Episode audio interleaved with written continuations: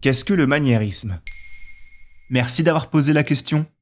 Il y a des courants artistiques dont on a tous entendu parler au moins une fois, que ce soit à l'école, dans un musée ou au détour d'une émission culturelle. Mais pour autant, il peut être difficile de les définir, c'est donc là que nous intervenons. Aujourd'hui, nous allons éclairer vos lumières sur un courant artistique de la fin de la Renaissance, le maniérisme. Et comment est arrivé ce mouvement? Comme de nombreux mouvements artistiques, celui-ci était une sorte de réponse à ce qui était la norme dans l'art et la représentation. À l'époque, dans l'art de la Renaissance, les artistes qui reproduisaient un corps par exemple cherchaient à respecter parfaitement les proportions et les perspectives de sorte à imiter le vrai. Le maniérisme a décidé de rompre avec ces exactitudes pour créer plus d'émotion. Ce mouvement vient donc remettre en cause la représentation du canon hérité de l'Antiquité avec des artistes majeurs comme Pontormo, Jules Romain, Parmigianino, Bronzino ou encore Arcimboldo? Et ça s'est traduit comment? En jouant justement sur les proportions des corps représentés en peinture ou en sculpture. Le maniérisme a notamment montré beaucoup de nus dans des postures inhabituelles et complexes.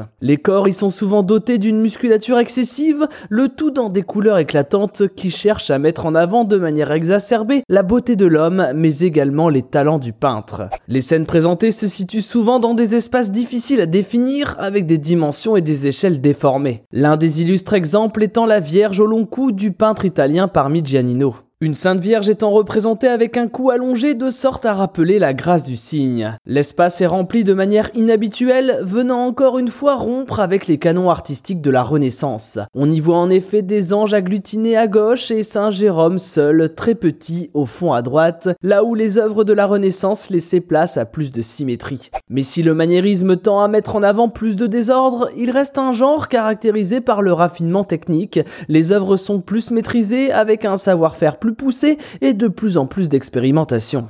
Sentiment très palpable sur la gigantesque toile de Le Greco intitulée L'enterrement du Seigneur d'Orgaz. Considérée comme une des œuvres majeures du maniérisme, elle représente les funérailles miraculeuses de Don Gonzalo Ruiz de Toleda, le Seigneur d'Orgaz. Un enterrement durant lequel seraient apparus Saint Augustin et Saint Étienne dans le but d'ensevelir le corps de ce noble connu pour avoir aidé les pauvres durant toute sa vie. On y voit une scission entre le ciel et la terre, élément très caractéristique des œuvres de la Renaissance, abordant les thèmes de la résurrection et de l'Assomption. Mais celle-ci contient des éclairages très particuliers, propres au maniérisme, centrés sur le ciel mais également sur les deux saints au sol qui ressortent du reste de la foule. La technique de Le Greco est mise au service de la sensation étonnante de rêve et réalité, mort et naissance, vie et trépas. Une peinture jugée comme extravagante à l'époque, tant elle était novatrice, mais pour laquelle le Gréco était respecté de tous. Une œuvre rentrée aujourd'hui dans la postérité. Car le maniérisme peut être résumé de cette façon. Il est une rupture peut-être moins raffinée de ce qui se faisait avant, mais qui a ouvert un champ des possibles sans précédent en s'opposant aux règles en vigueur qui consistaient à imiter la nature. Tout ceci dans le but de laisser un peu plus de place à l'émotion. Le maniérisme est en quelque sorte un préquel à l'art baroque.